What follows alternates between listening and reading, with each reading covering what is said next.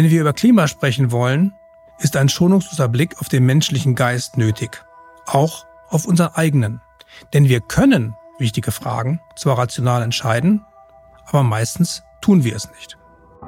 Hallo, liebe Hörerinnen und Hörer. Willkommen zurück bei Über Klima sprechen, dem Podcast zum Handbuch über wirkungsvolle Kommunikation über die Klimakrise von klimafakten.de. Diese Folge heißt Kenne dich selbst und deine Schwächen. Mein Name ist Gabriel Baunach und zusammen mit dem Handbuchautor Christopher Schrader und der Umweltpsychologin Lea Große werde ich Ihnen in dieser Folge ein paar spannende Themen aus Kapitel 2 des Handbuchs präsentieren. Es wird vor allem um Irrationalitäten unseres vermeintlich rationalen Denkapparats gehen. Zum Beispiel das sogenannte Motivated Reasoning, also das zielgerichtete Denken, aber auch die menschliche Angst vor Verlusten und das Herunterspielen der Zukunft. Auch das Phänomen der kognitiven Dissonanz werden wir kennenlernen und beleuchten. Ich wünsche Ihnen viel Freude beim Hören.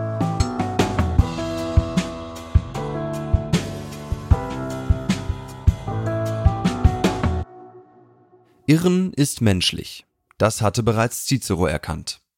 Daher dürfen wir typisch menschliche Schwächen bei unseren Mitmenschen und uns selbst nicht allzu sehr verdammen. Menschlichen Schwächen und Irrationalitäten sollten wir eher empathisch, nachsichtig und gütig begegnen. Mit dieser Haltung dürfen Sie, liebe Hörerinnen und Hörer, alle Themen und Erkenntnisse des Handbuchs und dieses Podcasts aufnehmen. Und mit dieser Haltung steigen wir auch in das erste Thema dieser Folge ein. Egal wie viel wir uns auf unseren vermeintlich schlauen Denkapparat einbilden, häufig funktioniert unser Gehirn nicht so rational, wie wir meinen. Insbesondere bei wichtigen, emotional aufgeladenen Themen unterlaufen uns Denkfehler und kognitive Verzerrungen, die man in der Fachsprache Biases nennt.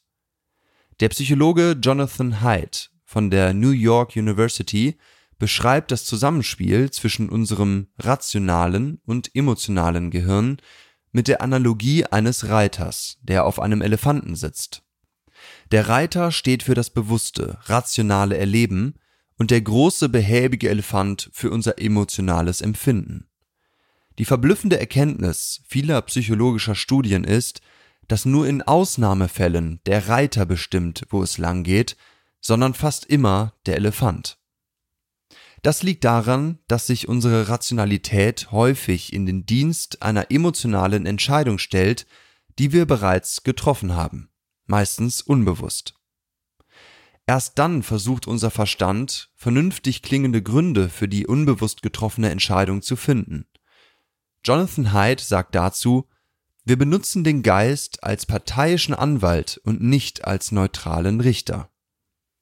Dieses Phänomen führt zu typischen Denkfehlern, die in der Psychologie als Motivated Reasoning bezeichnet werden. Zum Beispiel unterschätzen die BewohnerInnen von Gebieten wie der Lausitz, wo der Braunkohletagebau ein wichtiger Wirtschaftszweig ist, den negativen Einfluss von Kohlestrom auf die Erdüberhitzung. Und Menschen, die die Klimakrise als aufgebauschtes Problem abtun, beurteilen besonders heiße Sommer seltener als ihre Mitmenschen als außergewöhnlich warm. Motivated Reasoning ist ein sehr mächtiger Effekt, ebenso wie der verwandte Confirmation Bias.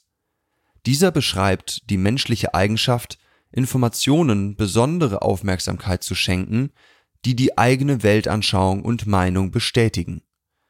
Auch Bildung scheint kein geeignetes Gegenmittel dazu zu sein.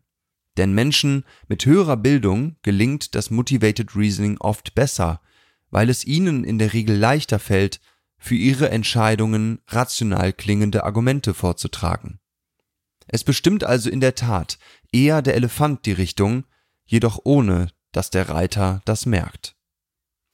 Ich habe mit Christopher Schrader, dem Autor des Handbuchs, und der Umweltpsychologin Lea Große, die im Team von klimafakten.de für Trainings zur Kommunikation über die Klimakrise zuständig ist, über das Phänomen des Motivated Reasoning gesprochen.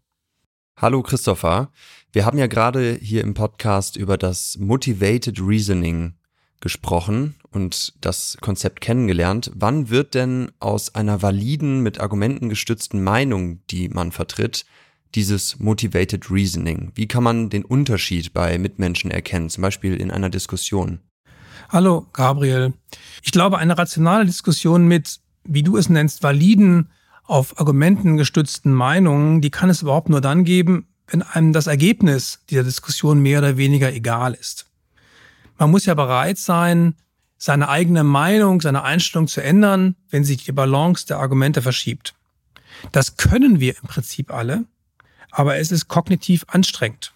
Viel anstrengender zum Beispiel, als sich einfach nach dem zu richten und die gleiche Meinung zu haben wie jemand, den wir mögen oder zu dem wir aufsehen oder zu dem wir uns zugehörig fühlen. Und wenn dann zu dieser kognitiven Anstrengung des rationalen Argumentierens auch noch die Ahnung kommt, dass das Ergebnis, was hinterher bei der Diskussion herauskommt, uns überhaupt nicht gefällt, dass wir das nicht wahrhaben wollen, dann liegt es ja sehr nahe, dass wir etwas nachhelfen.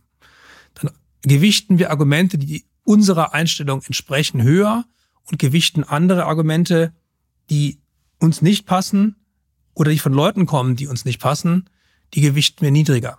Erkennen kann man solches Motivated Reasoning in einer Diskussion bei anderen auch am besten, wenn man selbst so oder so kein großes Interesse an der Frage hat. Dann kann man nämlich genauso rational auf die Argumente blicken, wie es eigentlich nötig wäre. Und welche Menschen sind besonders anfällig für Motivated Reasoning? Mit Bildung scheint das ja eher weniger zu tun zu haben. Es geht nicht so sehr darum, welche Menschen besonders anfällig sind, sondern in welchen Situationen Menschen besonders anfällig sind. Wenn die Frage, über die da scheinbar rational gestritten wird, einen hohen emotionalen Wert hat, dann ist das schon mal sehr schwierig. Und dabei spielen auch die eigenen sozialen Beziehungen eine wichtige Rolle. Wenn man nämlich den Eindruck gewinnt oder es wird einem eingeredet, dass die Entscheidung in der Frage etwas mit der Mitgliedschaft in einer sozialen Gruppe zu tun hat, in der man ist oder sein möchte, dann spricht noch viel mehr dafür, zielgerichtetes Denken anzuwenden. Also wenn man zum Beispiel beim Kantinenessen mit den KollegInnen sich Sport anhören muss, weil man keine Currywurst mehr essen möchte, dann wird man vielleicht danach die Argumente von Tier- und Klimaschützern nicht mehr so richtig ernst nehmen und nicht mehr so hochgewichten wie vorher. Wenn dieses Motivated Reasoning so eine soziale Komponente bekommt, dann nennt man das Cultural Cognition. Also die Kultur sozusagen der eigenen Gruppe bestimmt dann die eigene Geistesleistung. Es gibt ganz interessante Experimente, wo Leute, die wirklich gut mit Zahlen umgehen konnten, sich verrechnet haben, weil das Ergebnis, was sie sonst ausgerechnet hätten, ihren Überzeugungen und den Überzeugungen ihrer Gruppe widersprochen hat. Das heißt, die eigene Meinung kann sozusagen zum Mitgliedsausweis für die eigene Gruppe, der man angehört oder angehören möchte, werden. Genau. Mhm. Dankeschön. Hi Lea, schön, dass ich dir wieder ein paar Fragen stellen kann. Diesmal geht es ja um Motivated Reasoning. Wie kann ich denn mit einer Person umgehen, zum Beispiel in einer Diskussion, die ganz klar für mich erkennbar dem Motivated Reasoning verfällt? Ich würde nachfragen und zuhören.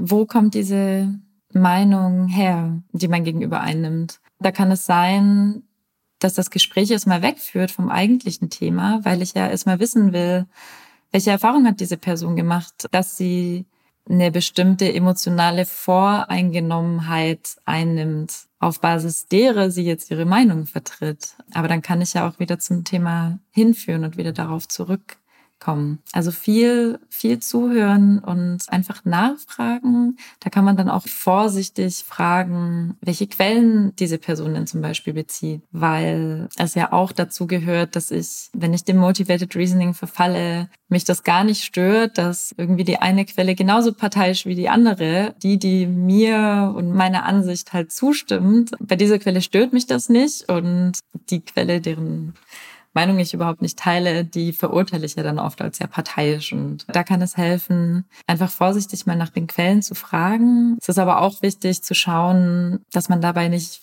belehrend oder besseres wisserisch wirkt, sondern wirklich Neugierde zeigt und ähm, einen Perspektivwechsel anbieten kann.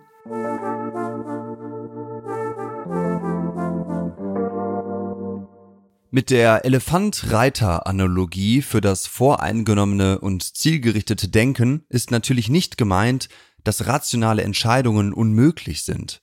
Aber sie sind eben schwer zu fällen, wenn uns das Ergebnis nicht kalt lässt. Denn sobald unser Gefühlsleben eher gegen eine Veränderung votiert, diese Veränderung aber eigentlich notwendig oder hilfreich wäre, entsteht ein innerer Konflikt.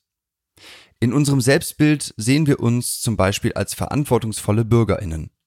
Doch dieses Selbstbild leidet, wenn unsere Gedanken, Gefühle und unser Verhalten nicht zu diesem Bild von uns selbst passen. Der Psychologe Leon Festinger prägte für solche inneren Konflikte den Fachausdruck der kognitiven Dissonanz. Da sich die kognitive Dissonanz höchst unangenehm anfühlen kann, suchen wir üblicherweise nach Lösungen, um die innere Spannung zu reduzieren und unser Selbstbild wiederherzustellen.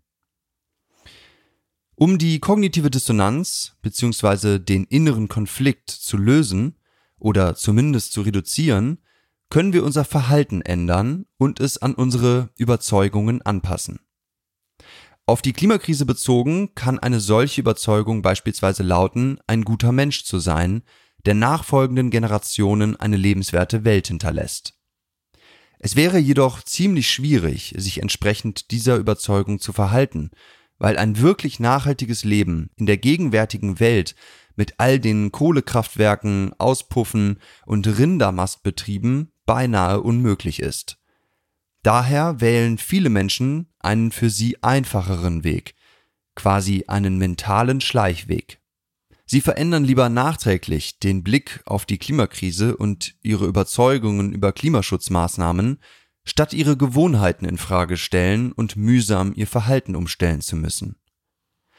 Die Umweltpsychologin Lea Große hat mir erzählt, woran man kognitive Dissonanz erkennen kann und wie man am besten mit ihr umgeht.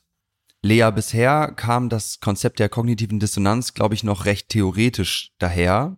Kannst du noch einmal konkreter beschreiben, woran man einen solchen inneren Konflikt bei sich selbst oder auch bei anderen erkennen kann und wie sich das dann konkret anfühlt?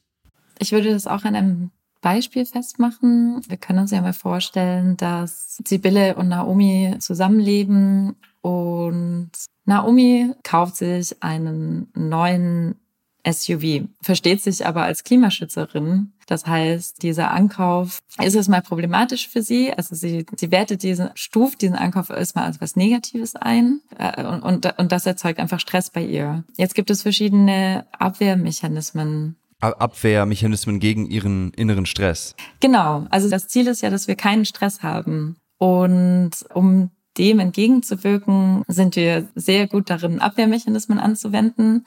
Bei der kognitiven Dissonanz sind das zwei. Das ist einmal ein problemorientierter Abwehrmechanismus. Das heißt, ich ändere mein Verhalten so, dass es zu meinen Werten passt. Das wäre jetzt in diesem Beispiel, ich spreche nochmal mit Naomi über diesen Ankauf des SUVs und kann sie vielleicht äh, davon überzeugen, dass sie sich ein, ein Hybrid oder ein Elektroauto kauft oder ein Elektro-SUV, wenn es denn unbedingt einer sein muss. Das Problem ist aber, dass dieses problemorientierte Abwehrmechanismus und das Verändern des Verhaltens nicht immer funktioniert in unserer Gesellschaft. Dann gibt es noch den anderen Abwehrmechanismus. Das ist der emotionsorientierte. Das heißt, ich passe meine Einstellung zur Situation an. In diesem Beispiel wäre das, dass Sibylle sich dann denkt, na gut, dann behalten wir eben diesen SUV, aber wir fliegen ja zum Glück nicht in den Urlaub. Oder, naja, der Motor ist ja zum Glück effizient. Das heißt, ich überlege mir allerlei Lösungen, die meinen Stress auch reduzieren, obwohl die Wirklichkeit natürlich eine andere ist. Und sich das Verhalten nicht ändert. Und ich mein Verhalten nicht ändern muss. Oder das Verhalten anderer Menschen. Was würdest du denn sagen, ist denn ein guter Umgang mit kognitiver Dissonanz bezüglich der Klimakrise ganz konkret, wenn ich eben einen solchen inneren Konflikt zwischen meinem klimafreundlichen Anspruch und meiner aber tatsächlich gelebten Wirklichkeit verspüre?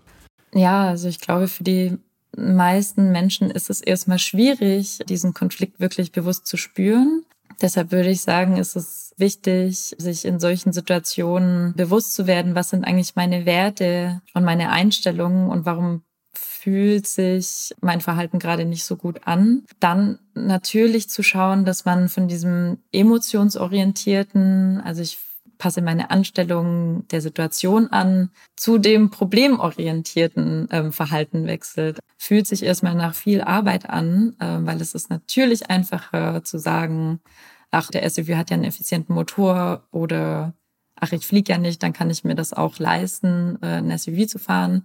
Aber letztendlich fühlen wir uns besser, wenn unsere Verhalten und unsere Werte und Überzeugungen im Einklang sind. Okay, vielen Dank.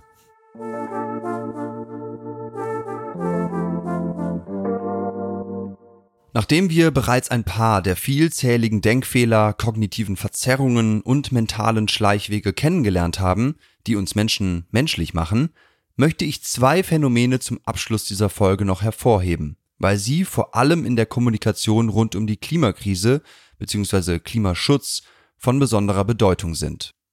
Zum einen eine für den Menschen typische Angst vor Verlusten. Auf Englisch heißt dieses Phänomen Loss Aversion. Untersuchungen belegen, dass wir Menschen viel mehr dafür tun, Verluste zu vermeiden, als gleich große Gewinne zu erzielen. Wenn beispielsweise über Beschränkungen des Autoverkehrs in Innenstädten diskutiert wird, wiegt für viele Menschen der mögliche Verlust der Pkw-Bewegungsfreiheit höher als der Gewinn an Fahrrad- und Fußgängerfreiheit, sauberer Luft und Platz für Grünflächen.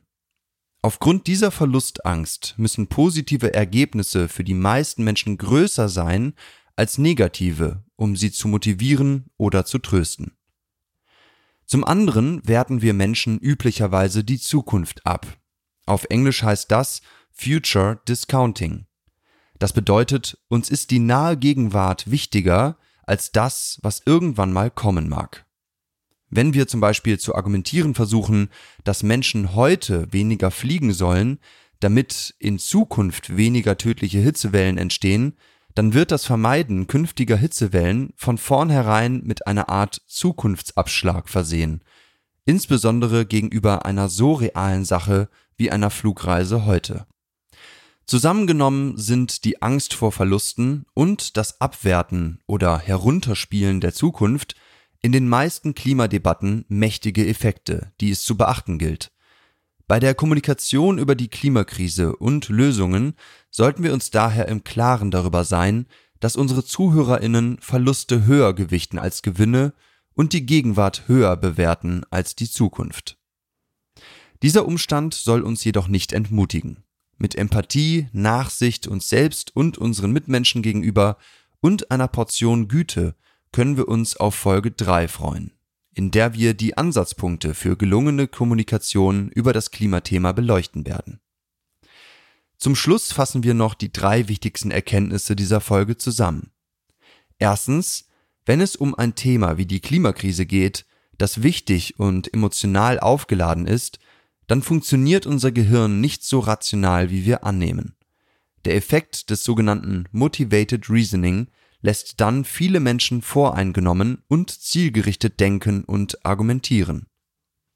Zweitens, wenn unsere Gedanken, Gefühle und unser Verhalten nicht zusammenpassen, kann es zu einem unangenehmen inneren Konflikt kommen, den Psychologinnen kognitive Dissonanz nennen. Um die empfundene Spannung zu reduzieren oder aufzulösen, können wir vereinfacht gesagt unser Verhalten an unsere Überzeugungen anpassen. Vielen Menschen erscheint hingegen das Gegenteil einfacher, sie passen nachträglich ihre Überzeugungen an ihr Verhalten an. Und drittens, besonders die menschliche Angst vor Verlusten und das Abwerten bzw. Herunterspielen der Zukunft gegenüber der Gegenwart können die Kommunikation über Klimaschutzmaßnahmen verkomplizieren. Denn häufig geht es darum, jetzt etwas für den Klimaschutz zu investieren, um eine lebenswerte Zukunft zu kreieren. Vielen Dank fürs Zuhören. Wenn Sie die nächste Podcast-Folge nicht verpassen wollen, dann abonnieren Sie diesen Podcast am besten in Ihrer Podcast-App. Dort können Sie uns auch eine Bewertung oder einen Kommentar hinterlassen, über den wir uns sehr freuen würden. Das erwähnte Handbuch können Sie übrigens im Buchhandel kaufen oder kostenlos über den Link in der Folgenbeschreibung online lesen. In der Folgenbeschreibung finden Sie ebenfalls den Link zur Anmeldung zum Newsletter von klimafakten.de, mit dem wir Sie regelmäßig informieren. Bis zum nächsten Mal bei Über Klima sprechen.